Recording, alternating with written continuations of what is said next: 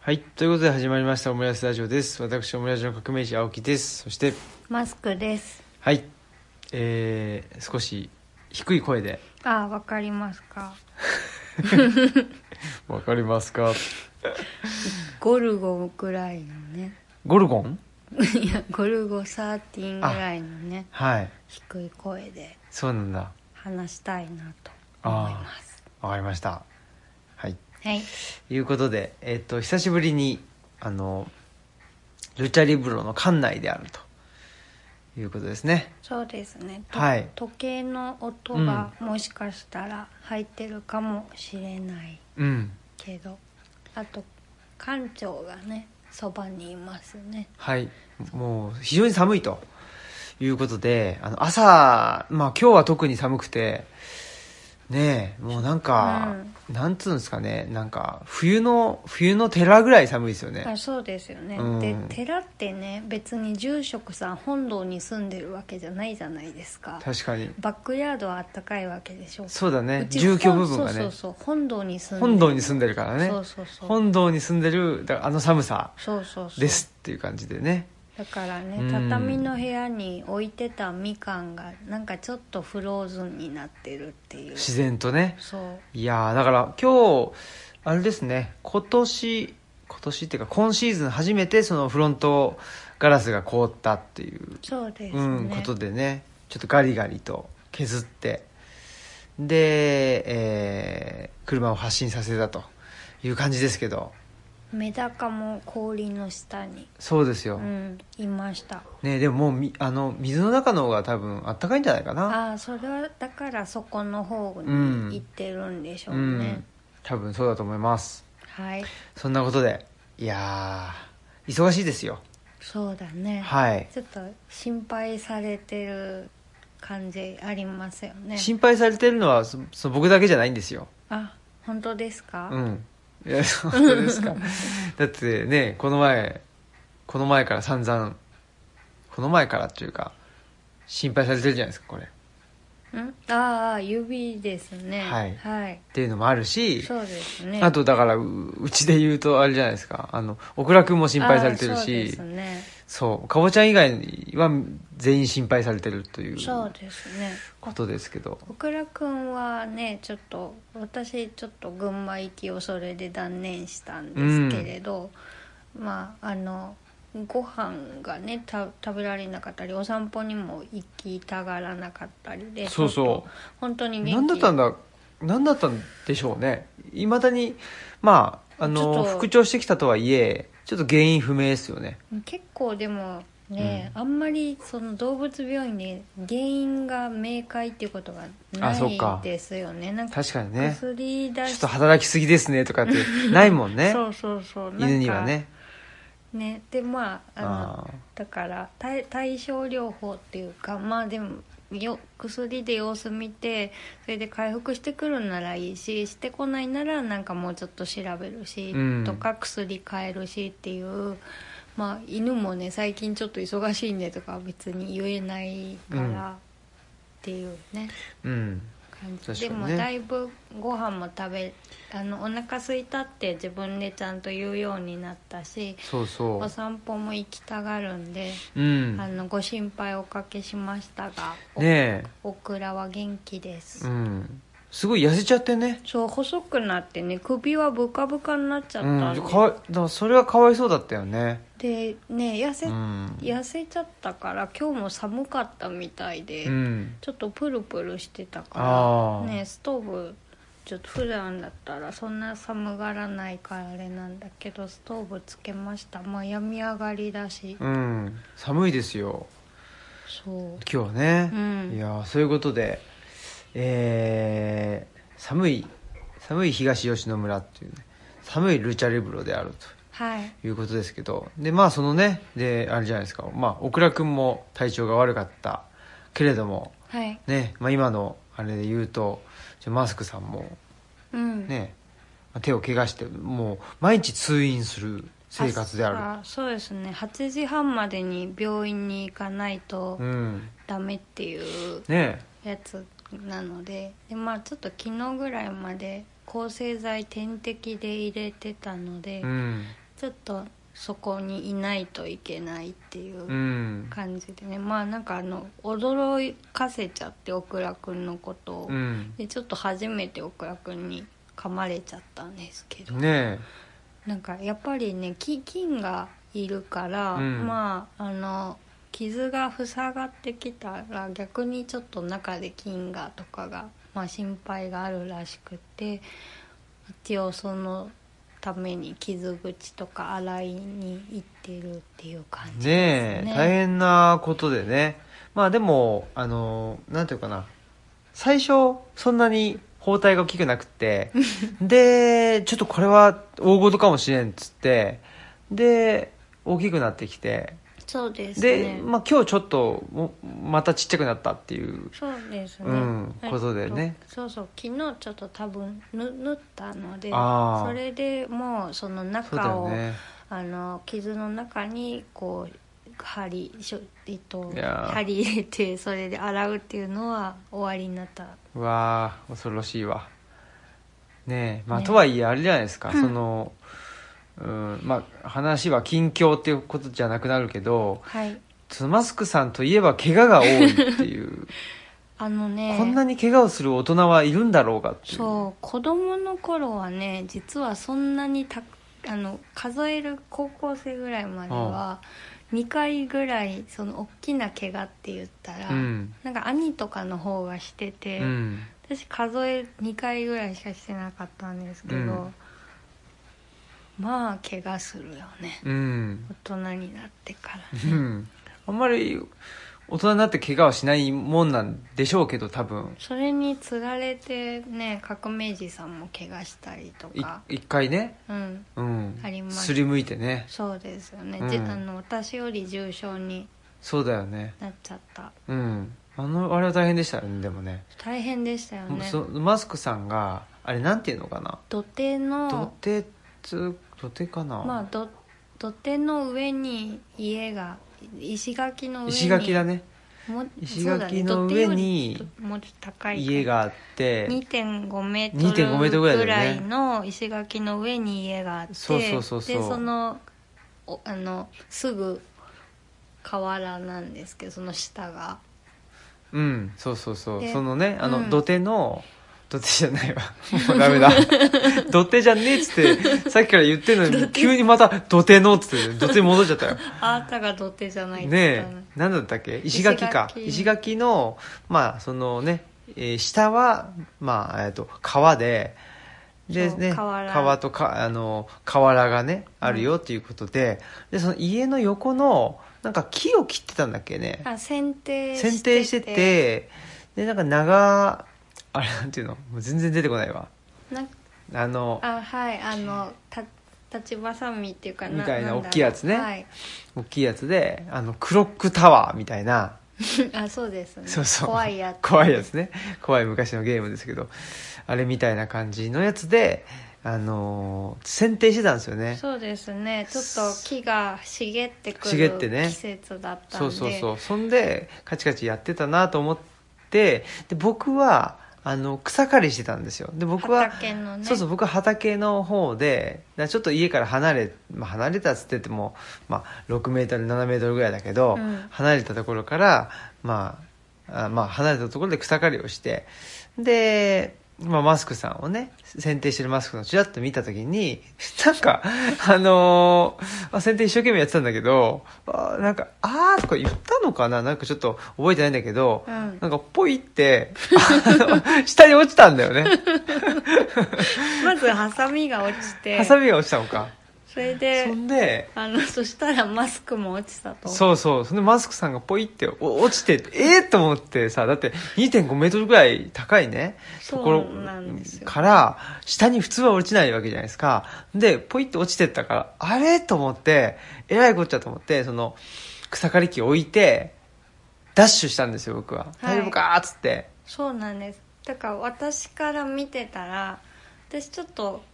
ボスって落ちてうん痛くて、その場に座っり込んでて、うんうん私は顔とかをつけたりしたんですしよ、ねたんだよねであの河原に大きな岩があって、うんうんそこあをー越えな いと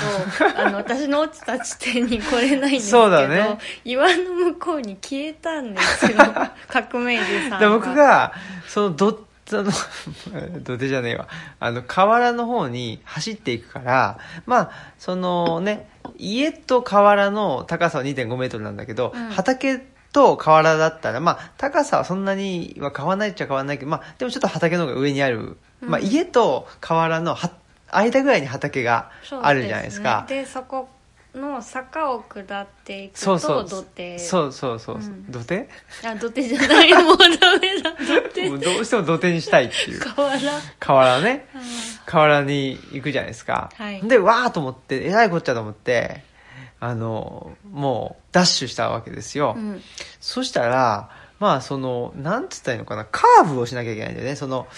そう坂を降りて坂を降りていって河原河原に行くには右に90度、まあ、90度80度ぐらい曲がんなきゃいけないわけですよですねそのそうしたらそそれを曲がり損ねてう、んもうなんていうのかなまあキュクキュクキュクキュク足をねすりむいたわけですよこもうそう転んでね坂はアスファルトで固めそうそうてそあうっそうたので砂の上じゃなじかったゃんないからまあ滑りりやすいっちゃ滑りやすいんだけど、でだからもうなんていうのダッシュであの助けにね行かなきゃいかんとこれえらいことだとうわーっつって行ったら途中でガーンと転んでギャーっつって 声とと もに消えたと消えたから何が起こったのかなと思ってああ思ってねで結局だからマスクさんが助けに来てくれたような感じでしたあ多ね分岩 越えてまでその時僕うわーとかっつってあ動けなく動けなくなっちゃったんだよね大変でしたねあれは、そうですうね、んまあ、そんなことがありましたよありましたうね、んその後、まあ、その話も多分どっかでしたんだとは思うんだけどねしましたねあの村地でねその後ねタナトスさんがね、はいたちがすぐケーキ持ってお見舞いに来てくれたあそうだっけ、うんそうなんでそすこそこでなんなんで その私が落ちたまではわかるけど なんでもう一人怪我してんだって言って あの人おかしいでしょってって言われたっていうねはいそんなことがありましたけどもあったあった、ねえ、まあ、そういうことで、まあ、怪我をねまあでもだからそのなんでしょうね僕も怪我したっていうのはそれぐらいだと思うんであすよですねうん私はなんかあのハンドミキサーに手突っ込んだりとか恐ろしいよねあとはそのなんだっけあのー鷹の爪をねあれが一番いいよね鷹のだから僕はもう本当に気が狂ったんだと思ったんですよ急にあののたうち回りだしたんですよねうん神戸の家の、神戸の神戸に住んでる時にねそうそうなんかうんなんと玄関入ったところになんかその時僕多分そこに書斎書斎書斎なんてあれだけど机とうん椅子があってで台所を背になんかやってたんだと思うんですあよ、そうか、うん、で台所で多分料理作っててくれて、うんそしたら急になんかどうギャーっつったのかなでなんかいろんなものを投げ出したんだよ なんかぽ嘘いぽいぽいぽいほんで「えそうだええっけっつってもうああもうつついにね ついに気が狂ったんだと思っ結て構気が狂ったって思われてるそうだでえー、と思ってギャーとかっつって痛いあ痛い痛いって言い出したんだ痛い痛い痛いっつってでなんかいろんななんか僕のイメージだともうなんかも枕を投げたりとかでも枕が多分台所にはないから、うん違うものなんだけど投げたっていうのは覚えてないですああうんで何かを投げてでえー、と思ったら多分鷹の爪を切っててでなんか目が痒かったかでは鼻かな鼻あの鼻水が出そうでその切って直接鼻を触っああー直接じゃないわティッシュをかませて鼻を噛んだんだけどそれでも痛かったんだそう唐辛子のすごい力だようね、ん、あの効果によりは粘膜を粘膜をややらられれててしねまってで痛み止めをそうだそうだ、そうので僕はそこからね家を出て買ってきてまあ、歩いて10分ぐらいのところにかなに、うんと、ドラッグストアがねあの当時はあったんでそこでね買ったということですけど慌ててう買っんてきてくれた、そうそう痛み止めをね、うん、っていうのもありましたしはいいろいろとうんいろいろありますねいろいろありますね、うん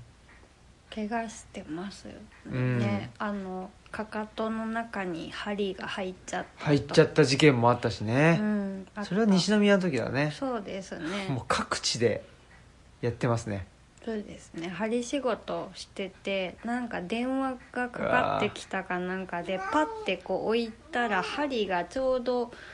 こう畳に突き立っちゃっああカーあペットかなんか突き立っちゃってベ上ッドじゃないか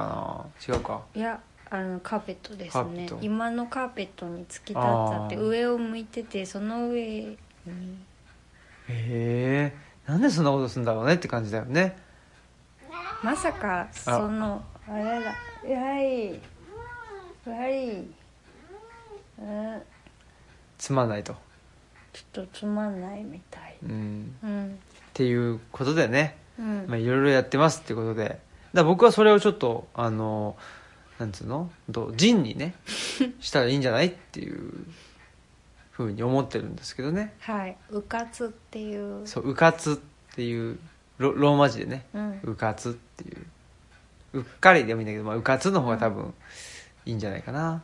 怪我する大人そうだねうん怪我する大人マガジンうかつっていういいんじゃないですか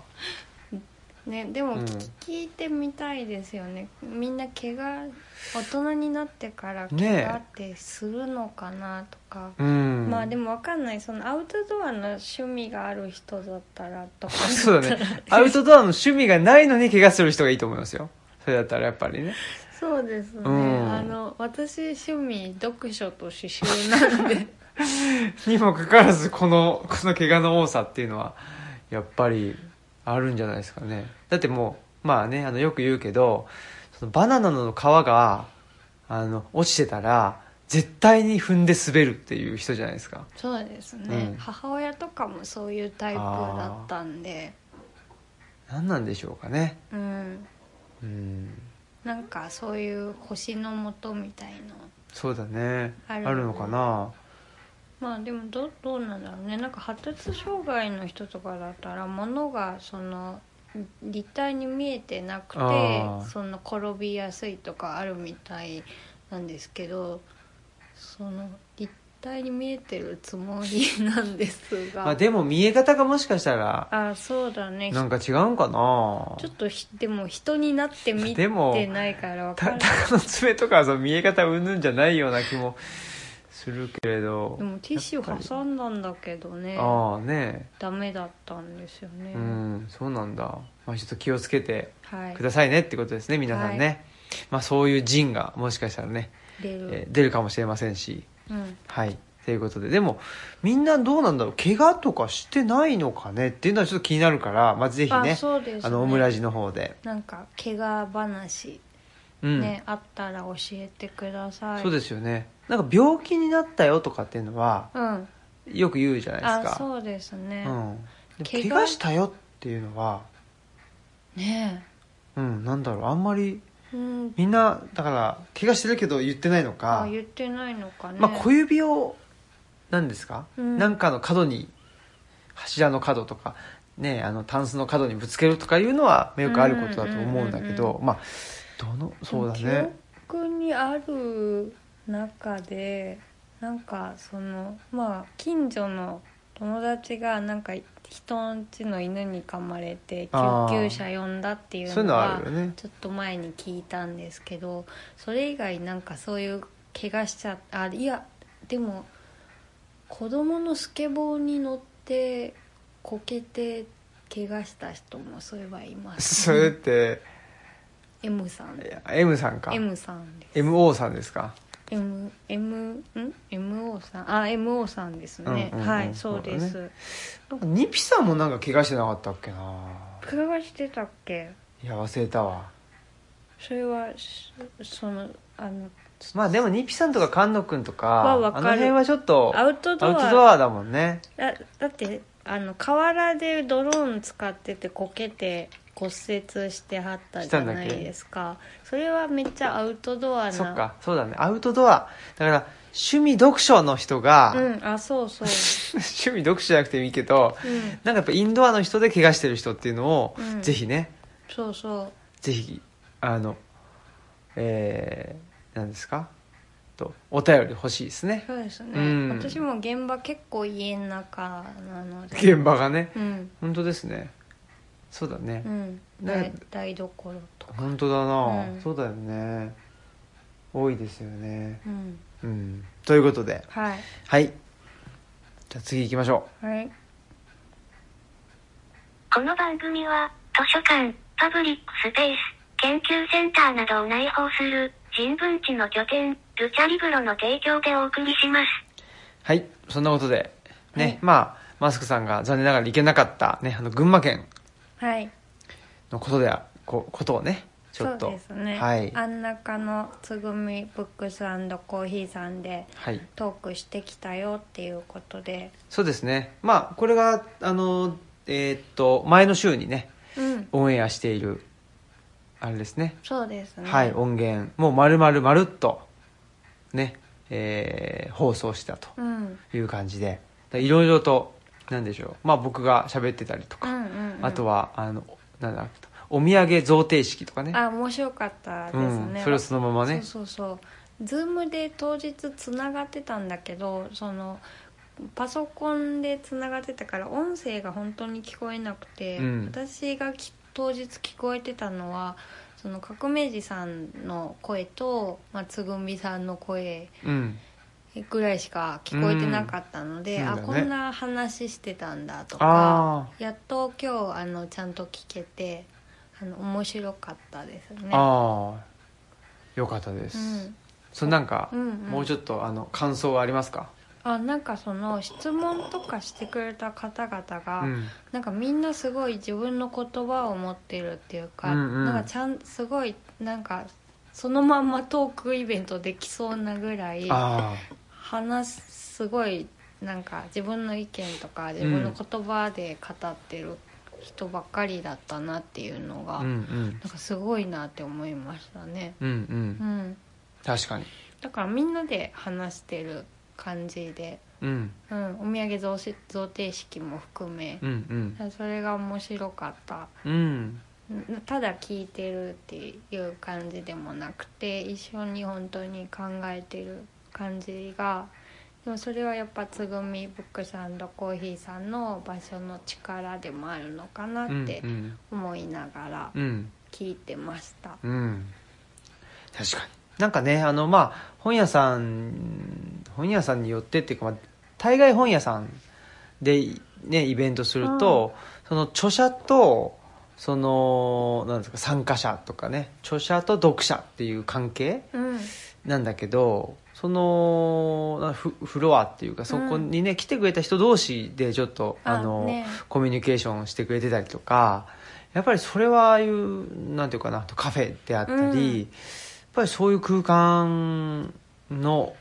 力っていうかねそうですようんね、まあ、つぐみさんのねうんあの場所の力なのかなとも思いますね。やっぱりね、うんそのねあのつぐみさんのねお蕎麦とかおやつとか食べるのに腰を下ろしてその滞在するじゃないですか、うん本屋さんでどうしても腰を下ろして滞在するっていうあこあとではないから確かにねなんかそこはすごいやっぱりいいなと思ってうんいながらうんそうですねほんであれですね、えー道中のことを言うとはい僕はあの上越新幹線っていうので、まあ、行ったんですけど、はい東京駅から出てるね、うんうんその東海道新幹線で降りてで上越新幹線に乗り換えるっていうのを初めてであどうやったらいいんだろうみたいな感感じあで広いですよね広いまああのーななんていうのかなもうすぐ隣っちゃ隣なんですよその新幹あ線のそうなんだ、出入り口はねなんだけどなんか自動改札自動で自動改札っていうか自動でできなくてあそうなんだ結局窓口に行きみたいなへーあれはもっといいやり方があるんかなとかなんとか思い思いつつねでまああのーあれなんですよね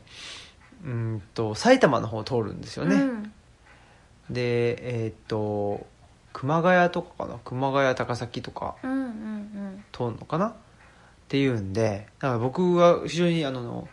んなんとかね懐かしい風景をうんですああねそうですうよんねお土産の中にも埼玉のね黒胡椒あせそんうそうべいそっうてあ美味しかったなすごい美味しかったですよね、あれねあの深谷せんべいふ深谷せんべいってああるのかなわかんないけど深谷で作られてっつって、でいろいろあのーうんと中身見てみたらやっぱりその草加せんべいの伝統を引き継ぎとああいうことで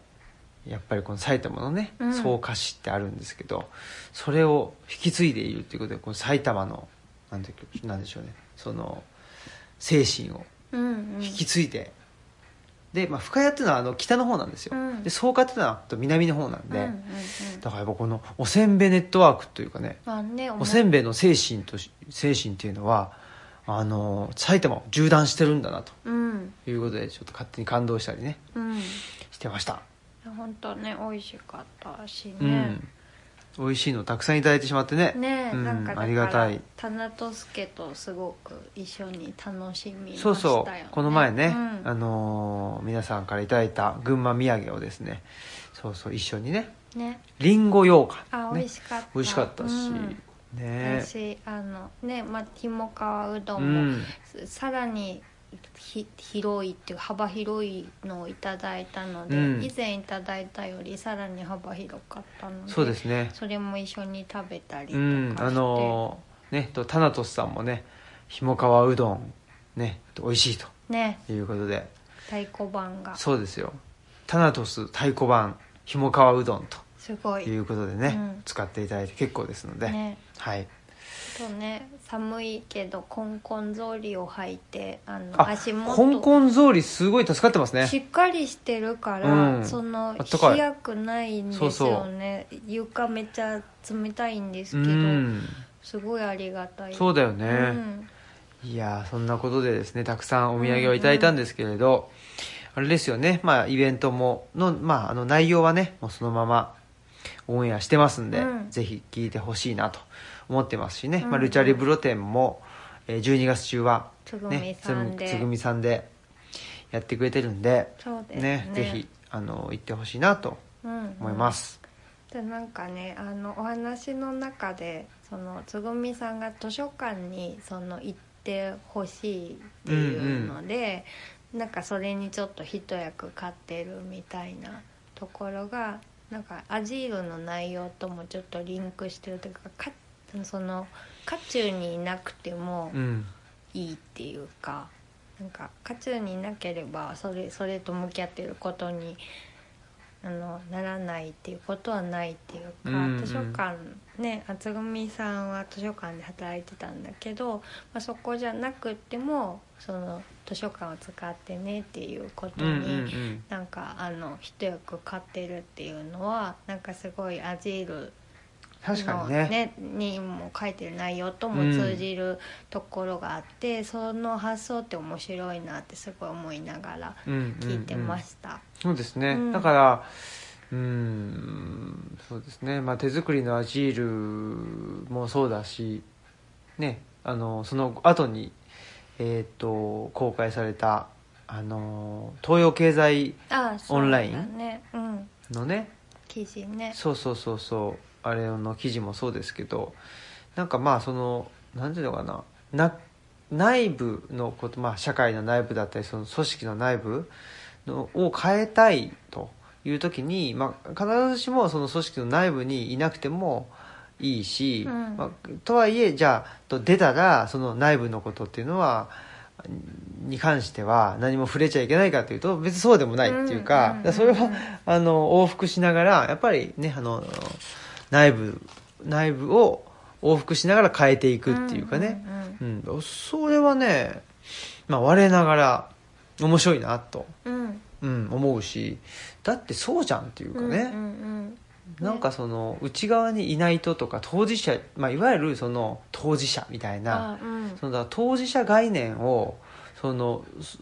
そそこの内側にいる人っていうふうにうんあの狭めちゃうとそうですよね、それは多分、うん、なんかや野生放送っていくそうそうそうとそう思いますよね。そんな気がしてですね、うん、なんかそう内部って言い出すとそのどんどん先鋭化していく気がしちゃうそうそうそのうそうで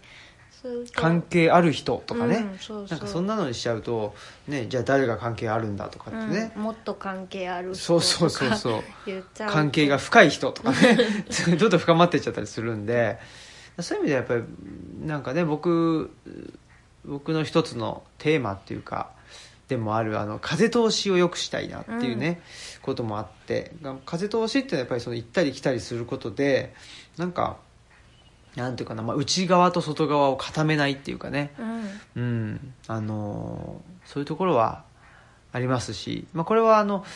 日高はあの克実さんともねお話ししお話あの本番のところではしてないのかなあその前かなんかし,、うんらっと立ち話したのかもしれなあいけそどういうのが面白かったりするそうそうそう、ねその時に言ってたのがやっぱりその2つそのふなんていうかな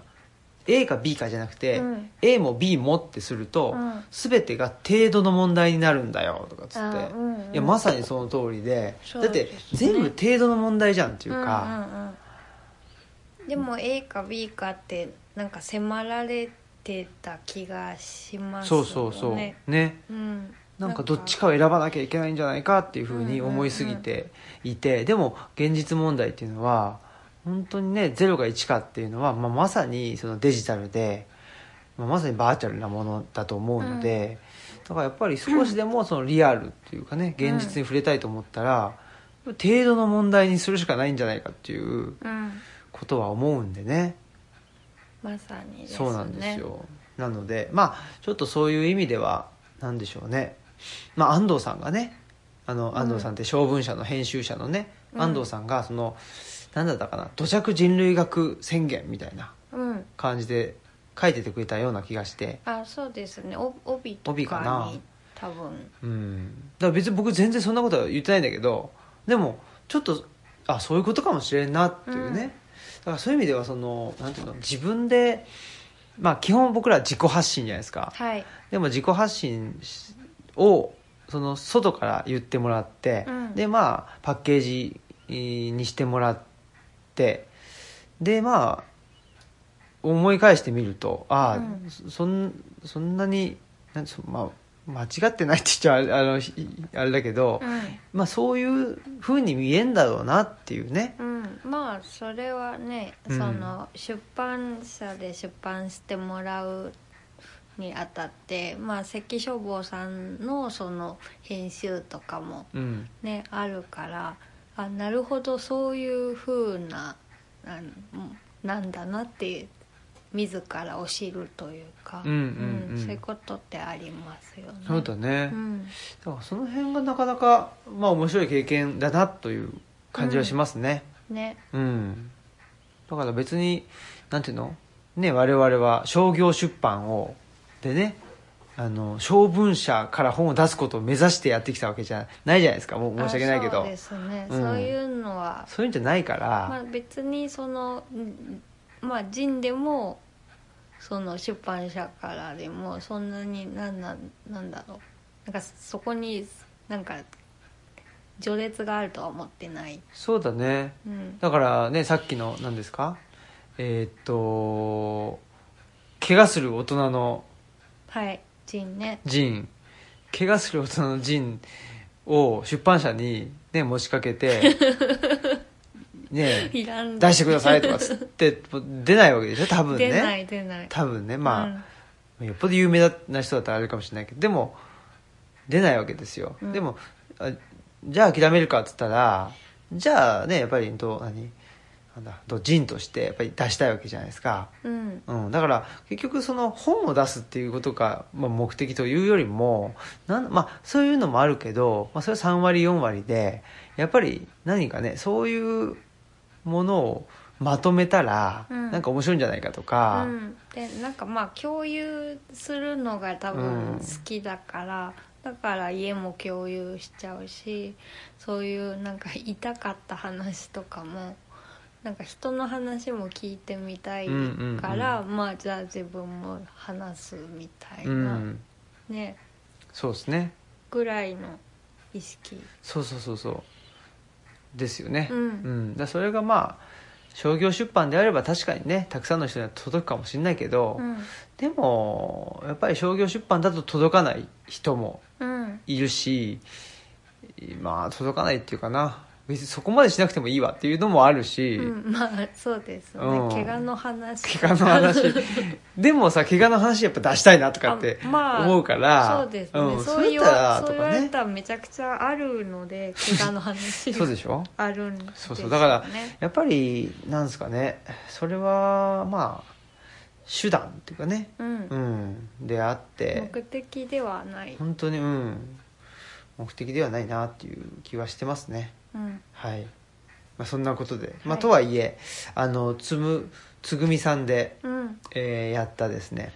あのイベントやらせてもらったイベントで、まあ、あのたくさんの人とね、うんえーお会いできてで、まあ、お話もできてですね、うんで本も、まあ、彼岸の図書館もそうだし山岳ノートもそうだしね、うんえー手作りのアジールも、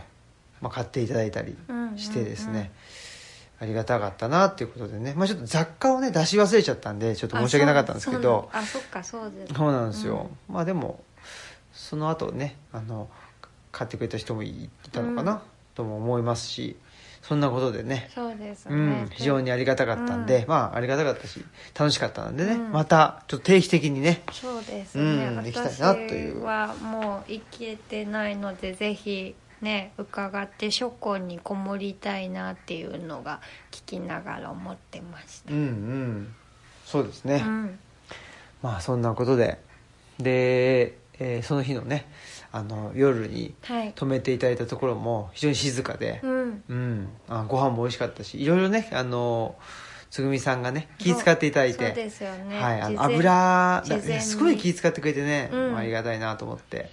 そう事前にお食事のねこととかもそのお腹壊しやすいので脂っこいものはなしでとかっていうねとか、まあ、どど具体的にどういうのがいいですかってさらに聞いてくれたりあそうなんだしたのでまあ、肉だったらい鶏肉とかがとか言って、鶏肉いただきまし そたうはいありがとうございますとかそういうのをお伝え、いやーすごい、うん、ねえしてもうたん本です当にねもう車で迎えに来てくれてねねもう何から何まで。 そうでなんか車の音楽も本当ジュリーにししてくれたりとかね すごいもううんつぐみさん本当に聞いてくれててあそうなんだああオムラジオあ2週とか聞いてて3週ぐらい聞いたって言ってたよあそっかもう3週か、もうちょっとやばいですねえー私と張りちょまっすと頭がおかしくなってるで しょちょっとね、うんうん危険です 危険です、私と同じぐらい危険ですうんね、、あとねあのあれでしたよそのイベント来てくれた人でね、うんあの会社に行く時はまあオムラジのそのゲスト会を聞くんだとあうんで帰りは山村夫婦砲弾を聞くとあそう決めてるそういう、うん、でもなんとなくわかるっていうか、うんそのねよしこれから行くぞって時にやっぱ山村夫婦砲弾とか聞いちゃうちょとっこいつ は腰抜け腰ちゃのうへなへなみたいになっちゃうからね、すんで、まあ、そういうふうになんかあの聞き分けてくれてる人とかねすごいそうなんだ、うん いやお供思いにましたよ、ねお供になってるといいですね、うんそうっすね、うん不思議だねっていうことでまあそんなことでですね、でまあ、その翌日はあれですね安中うんとかですね、高崎とかね案内していただいて、うん非常に楽しくね、うんは群馬を満喫そうであんなす顔満喫してきましたね、うんありがたかったですよ、ね、うんそんなことではい、はいえー、そんな感じかなとりあえずねうんはいルチャリブロゲロはい、はいまあ、そんなこと でねルチャリブロ展また、まあ、今後もね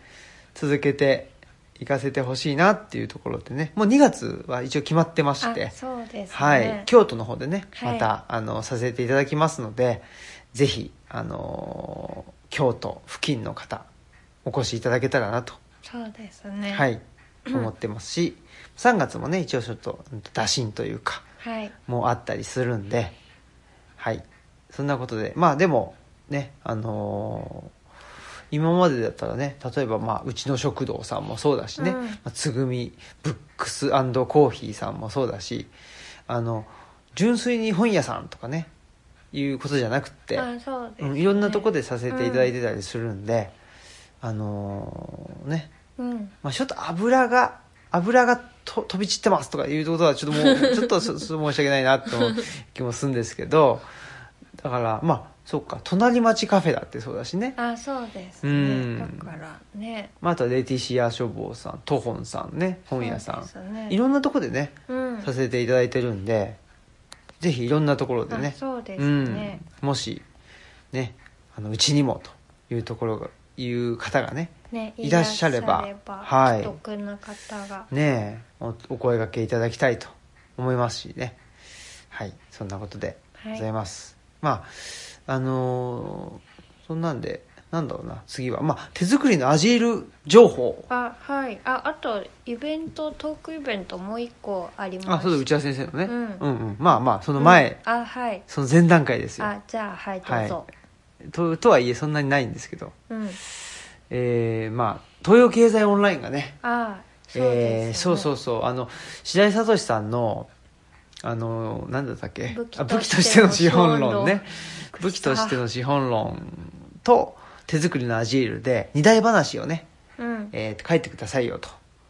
という提案をいただいていいね、そう提案をいそただいうてねえよかったありがたいことで、ねそうそうそうそんでね、まあ、それで、えーまあ、書いた結果ということでまあ実はねこれはあのオフレコああオフレコだから言わない方がいいですねあそうですねやめましょオフうレコってそういうことだから、ね、あそうかうんねまあオムラジだからいいだろうとか思っちゃうんだけど、まあねちょっとこれはオムラジも影響力で影響力っていうかねあのーまあまあまあまあまあまあいいや、 う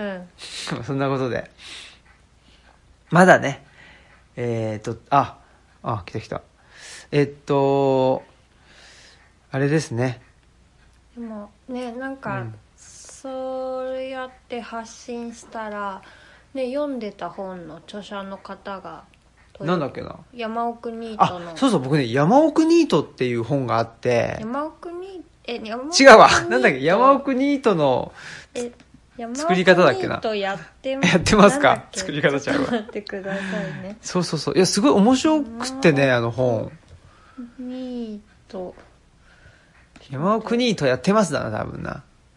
えー、っとそうそうほらほら「山奥ニートやってます山奥何度言ったらいいんだっていうやってますですねそうそうそうそう石井新さん」うんでも石井新さんっていう名前じゃなかったなあれがあそうなんだあほらほらうんああのツイッターの本名前がねどっちが本名なのかはちょっと分かんないですけど、もうねあのアジールを読んでくれたのかなあよあえアジール多分その東洋経済オンラインの記事を読ん記事を読んでくでれてね手作りのアジーほルらをほら早速注文しましたねっていうふうにそうそうそうそう言ってくれてた言のっでてくれててね積んでいやすごいねそのそだからそれこそつぐみさん行く途中であれですわ「山奥ニートやってます」を持って行ってうん読んで、嫌なことはせず1万8000円で暮らす方法って書いてますね、うんだからねなんていうんだろうただねうんそのななんていうかなあのい世の中が嫌になったかうら、んもういいわっていうなんかそれだけでそれだけじゃないっていう感じがあって、だからそれがなんか僕らのスタンスうんあの戦うために逃げるっていううんのとちょっとね似てるっちゅうか気がしてて、なんかお話ししたら絶対ね良さそうなああそうですねいつかね、うんもしかしたら近いんだよねしかもなんか、うんわ和歌山かなんかでしょあそうなやんだってんのそうそうそうへー田辺かなんかのあ和歌山の限界集落って書いてますねねえだからちょっと紀伊紀伊半島の真ん中ぐらいでちょっと出会って、本当ですね、うんでちょっとねオムラジに出てもらうとかでもいいかもしれないけどね、ちょっとお話まあいつかねはいする機会もあるかもしれませんし、うんまあ、そんなそんなこんなでですね東洋経済オンラインに載った、あのー結果というかねその波及効果で、えーいえー、アマゾンランキングですよもう僕はもうアマゾンランキングだけしか興味がない人間でおなじ み嘘つきですけですからもうアマゾンランキングをねもう手編みでもう一個一個丁寧に作っていると何が アマゾンランキングって何か分かってわるかるアマゾンランキングもう手編みのアマゾンランキングもう毎日 ねあの寝る前にアマゾンランキングもうで座布団カバーかなんかだと思ってます。あれ違うやつかなあれは僕の言ってるのとは、まあ、そんなんでねありがたいことですごいですよ哲学部哲学部門2位ですよサンデル教授の次サンデル教授の次 がもめっちうゃ笑えるどうしよう 何それって感じだよね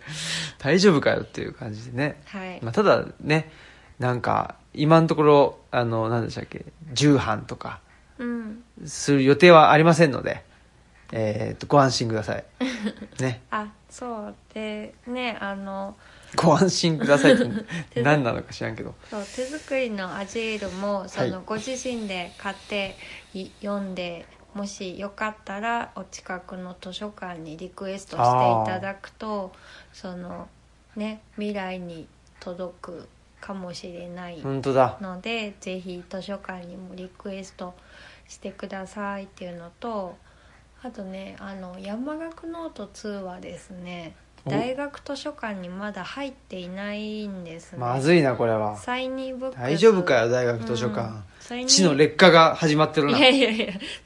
なんか1は11巻ぐらい入ってるんですけど11巻かよなんか2はまだゼロでであとゼロなのうん、あと困ったねあとアジールも4巻ぐらいなのそうですか大学図書館はねサイニーブックスで見たら今んとこそんな感じなのでもしよかったらね学生さんあの後輩に届けるっていう意味とか、うんまあ自分で買うのもね学生さんだからお金なかったら大学図書館にリクエストしたらいいよっていうのをぜひ、本当ですね、うんぜひもうそうこういう時に大学図書館をガンガンねそうですね使ってもう使っていきましょうくださいやっうんぱりそういうね図書館をの上手に使うっていうのもなんか図書館員のそのなんていうかだ使ってもらうっていうのも図書館員の仕事かなとそう思うだのねで、まはさいにね、そう思いますそんなことではい、えー、なんかもったいぶってたらもうあんまり時間がなくなってきちゃってそうだねねまあイベントね最新イベントということで、はいえー内田先生内田達郎先生とね梅田伝え書店でねはい梅田お話蔦屋書店でみなんかあれいはやーでもね、聞いてくれてる人も、まあ、神戸に住んでた時からの知り合いとかもすごいたくさん来てくれてて、すごい懐かしい感じのね会でうん私は隣で鴻島祐介さんが大笑いしてくれてたんでうんうんリアクションがでかいからなんか楽しかったですいやああいう人がいるとねそうそうそうありがたいです盛りよ上がる、ねまあ、内田先生自身もリアクション割と大きい方そうなんでだねありがたいことでですねでほら我々はあれじゃないですかあのー山崎正弘さんとそうなんです ね一緒にいつもね、うん車乗せてもらってねそうだねこれだけ聞いたら何なのっていうかね どういう関係みたいなこか感じなんですけどねどういう関係って言われてもって感じでねそのタルバーリーさんのパンをあのー分け合ってる あの関係ですって感じだけど家が、もう家も近いしまあ比較的近いし親しいっていそううのだでねなんかもうその位置づけとしては親戚かなみたいなそうだねぐらいのなんかその近す近いっていそううかだねね気持ち的にはそれぐらいに思ってうんうんいるうのんで、はいそうなんですよありがたいですね、うんうんうんそんなこんなでですねだから、あのーなんつうのあのー非常に僕ほら車の運転が結構しんどかったりとかそう移動がねあれなんでそのトークの中でもね話してたけど、うん聴覚ああで情報を得るのが得意な人だから車って視覚を酷使するからいやーあの話もね、まあ、非常に面白くって、そのなんていうんだろうかなまあ僕のね文章はいのこともそうだけど文章がその視覚的じゃないよねみたいなあ全然視覚情報がなくて、まあ、あの手触りであったり匂いであったり、音であったりだよねっていうのを、うんそこがすごいって内田先生が言ってくいれやてーでも村上聡さんは、はいなんかそこがないから取っかかりが。うんどこみたいな感じでうんうん言ってた、まあ村上聡さんはだってね芸術家だから、うん視覚めっちゃ視覚かなって思うんいでやなんすかけねど、うん村上さんと僕はですね、はいものすごい多分関心が似てるんだよねああそうだ、うん、多分ほ、うんめちゃくちゃ似てると思ってて本人ですかえ本人ですか 同一人物ではないいやわかんないですそれわはかんないか、うん、分かんないか分かんないですちょっと分かんない頭がおかしいちょっとちょっと何言ってるか分かんないんですけど急に急に性引かれた乗ってくれたと思ったのに違うかったもうねサンドイッチマンメソッドですけど、まあほんでボソッとそういうことで ほんでなんですよね積んでだからまあ表現の方法としてあのーし視覚的な方なのかうん聴覚的な方なのかっていうことだと思うんだよね、聴覚っていうかまあそれ以外の部う分、んって思っててで内田先生はなんていうかな内容的にはそんなに大したこと言ってないって いうそそのその伝え方がそうそあの異様だっていうふうにう言ってたねね言ってたので、なるほどなと思ってあだんだんちょっとオクラくんがつまんなくなってきちゃった本当ねだでもね内田先生ってやっぱりあの打ち上げも含めて話して、うんいやそそりゃそうじゃんって言ってることがいかに今の社会の中で共有されていないかっていうのあーを僕は言ってるから,、うん内田先生とか平川さんからしたらいやそりゃそうでしょと、うんだから商品化以前の状態ってあまあ物質としてはあるんだからご存知ご存知ですよでも、やっぱり、まあ、この前ねトークイベントやった梅田蔦屋書店なんてあの、まあ、大阪駅にねドーンとそびえ立っているというか、まあ、そのそびえ立っている駅ビルの中に入ってるわけじゃないですか、はいあれができちゃったらそれがなかった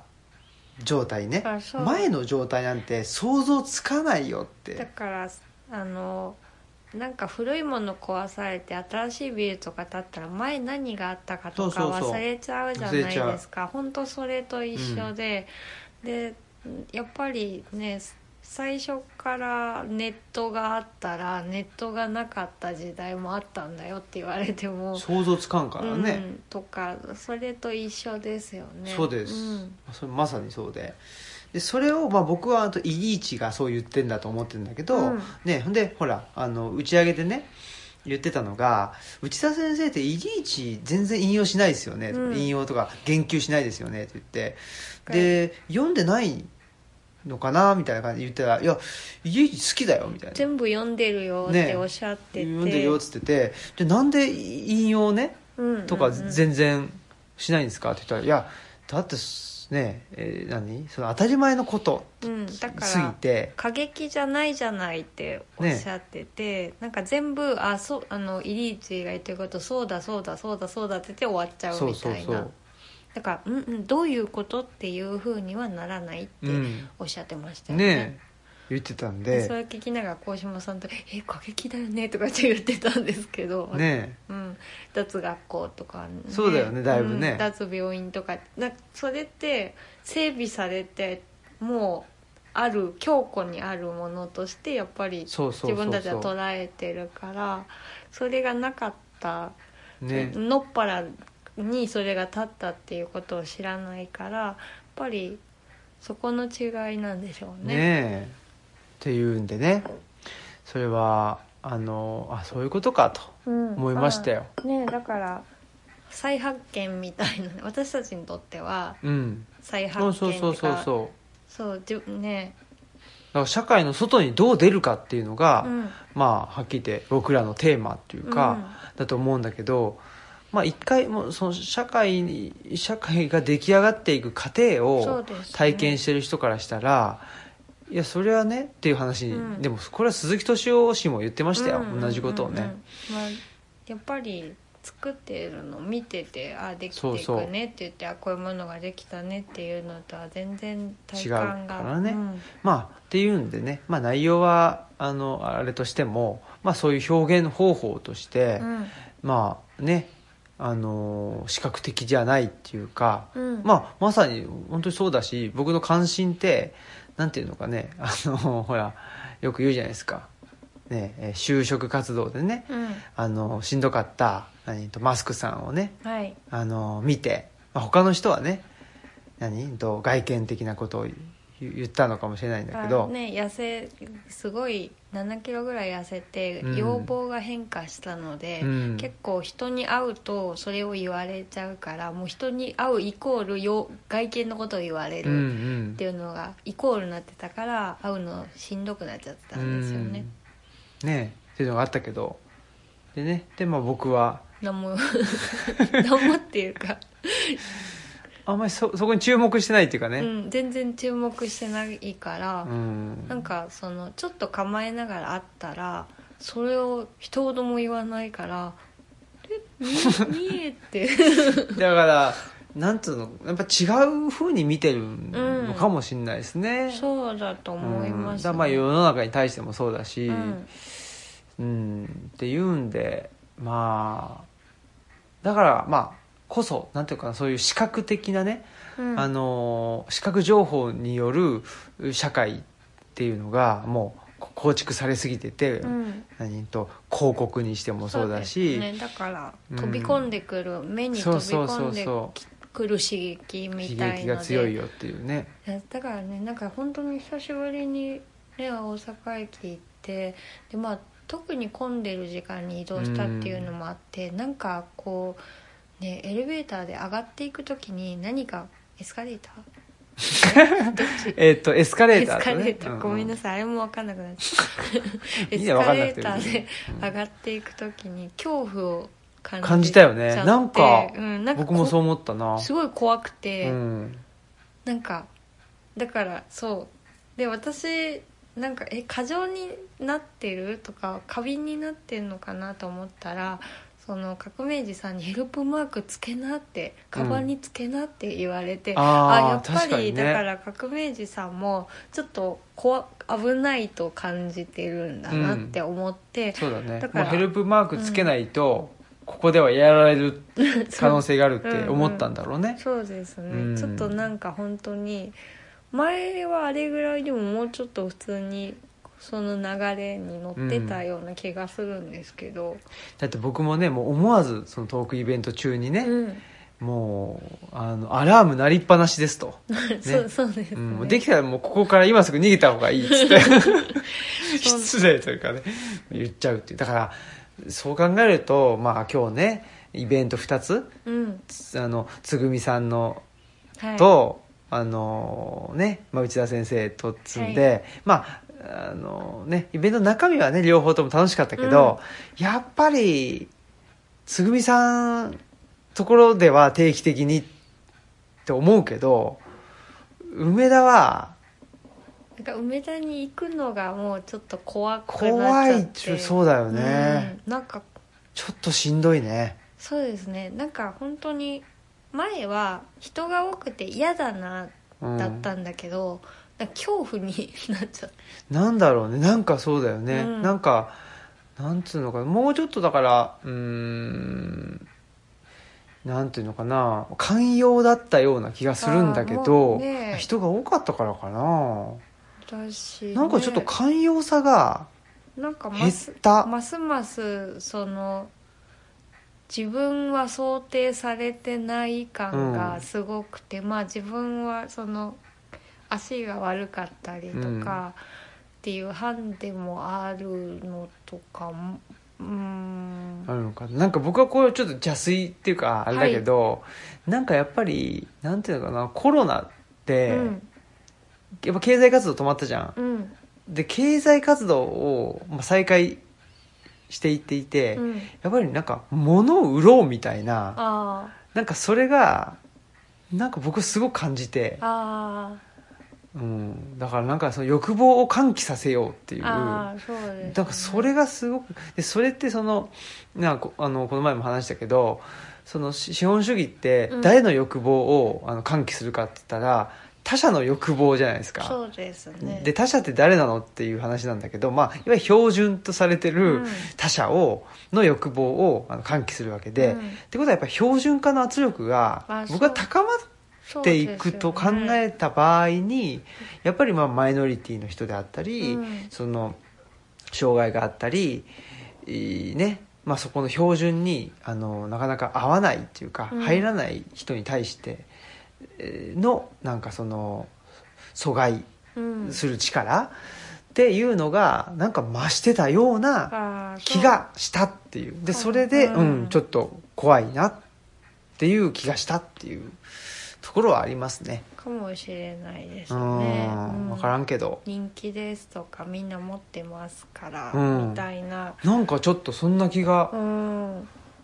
したそうなですよねなんかそういうメッセージを受け取っちゃったよこうボンボンねこうんう視覚で飛び込んでくるからそれで怖くなっちゃったのかもしれないねですねいや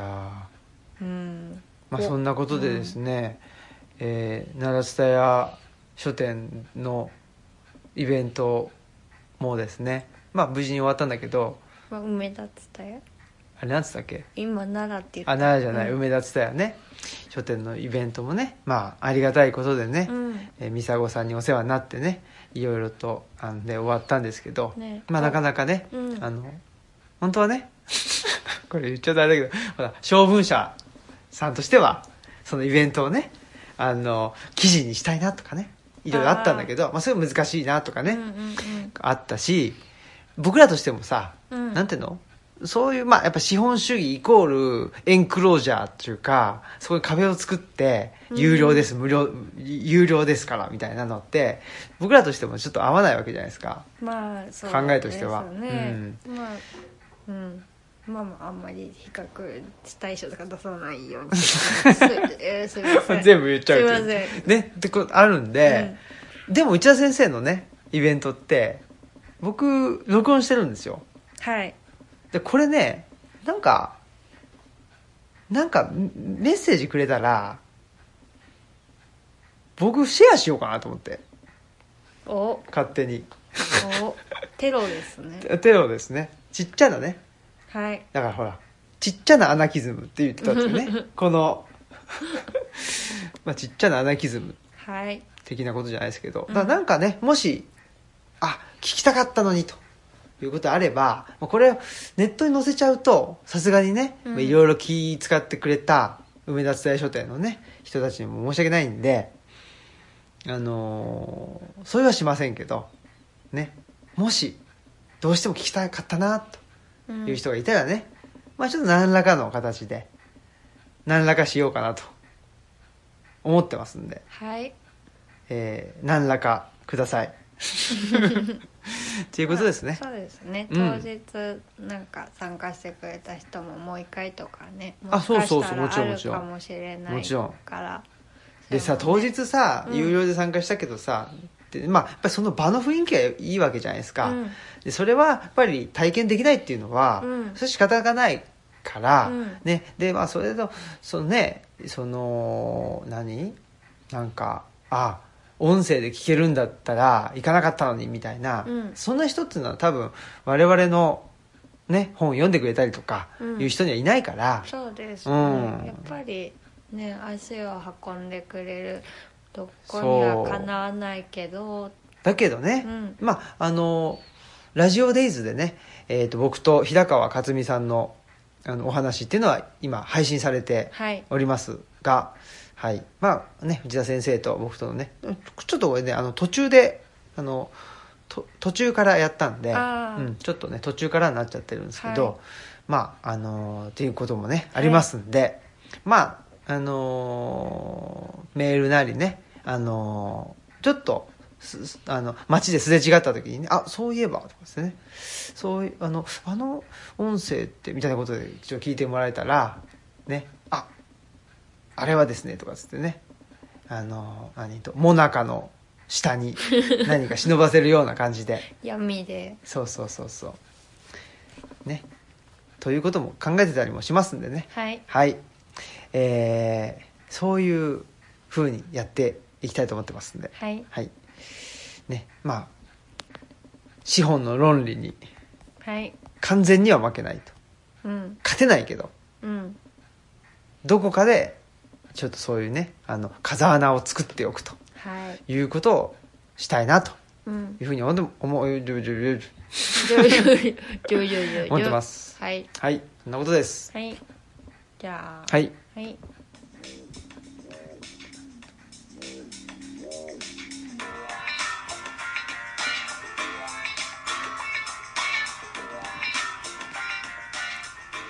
はいそんなことでえーっと今日の配信日の水曜日はですね垣内さんとはいあの名古屋のオンリーディングさんでそうですね、はいもうイベントとしては3回目ですね3回目ですねなんかいきなり本題に行けるような2人っていうかねうん楽しいまた楽しいスピーディーな回になるんじゃないかなっていやーそうかもしれないですね、うんそうかもしれないし、あのーまあ、僕もね手作りのアジールという本を出しましたし、柿内さんもね柿内さんもねうん、街で一番の素人と、はいいうまあ、プルーストを読む生活の続き続きうん日記の日記ねっていうのと、えー会社員の哲学かなっ哲ていうのも、あのーねまあ、両方ほんとジンでね学うん出しているのでやっぱりなんていうのうん陣陣出してる人って面白いよねっていうのはすごく思うかな、ねやっぱり言いたいことがあるとか、うん、うんなんか発信したいことがあるっていうこうんとじゃないですか、だからまさにジンがね手作りのアジールだったりしますよねそうそうそうそう、そういうことなんですよね、うん本当にねだからなんか、うんまあやめよ うすぐ人のねなんて言うんでしょうかなんて言うんでしょうか口が回ってないいやーでもちょっと今日元気ですねあそうですねこれからやることすげえたくさんあるのに元気っていうか大丈夫か ないやーしんどいですねうん、私今ね、あそうそうん本読んでる本がですねう、うんこの間トンガ坂文庫さん行って買ったんですけど、はいウクライナ生まれのさユダヤ人作家のクラリッセ・リスペクトルっていう人で、まあ、ユダヤ人迫害から逃れてブラジルへ移住した人なんですけどう「ん星の時」っていう、まあ、物語を書いててまだ半分ぐらいしか読んでないんですけど結構なんか怖いうん怖い気もしてるしながら読んでるっていうか、うん、なんかまだどう全貌が見えてないんで何とも言えないんですけどまあおんあるまあそんなに裕福じゃない女の子の話なんですけどまあ無知は彼女の人生で重要なことだったっていうフレーズがもう忘れられなくって。うん女性の人生でなんかすごいちょっとそういうところってあるんじゃないかなみたいのでなんか怖くなってるところです怖くなっているところで怖すくなすぐ怖くなっ ちゃういやあー大事なことですよなんか変な音声なんかはい変な音声なそんなことではいえー、引き続きはいねどうぞよろしくお願いしますとはいいうことです はいそんな急に急にふてくされたって違いうう感じ そんな言い方しでてないしてないですかねはい、はい、お願いします。あの、あれですか、あの、マスクさんの、が、えたくさん、あの、文章を書いてる本がね、あーあーそあうんあんだけね、どう、ジンがどうとか言ってたのに、まあちょっとね、本も出ますんで、はいはい、春ぐらいですかね、と思いますねうんまあわかんないけど楽しみですよ。はい頑張りはまいす、、ね、ということで、はい、えー本日のお相手は、オムラジオの革命児青木と、マスクでしたさよなさよらなら。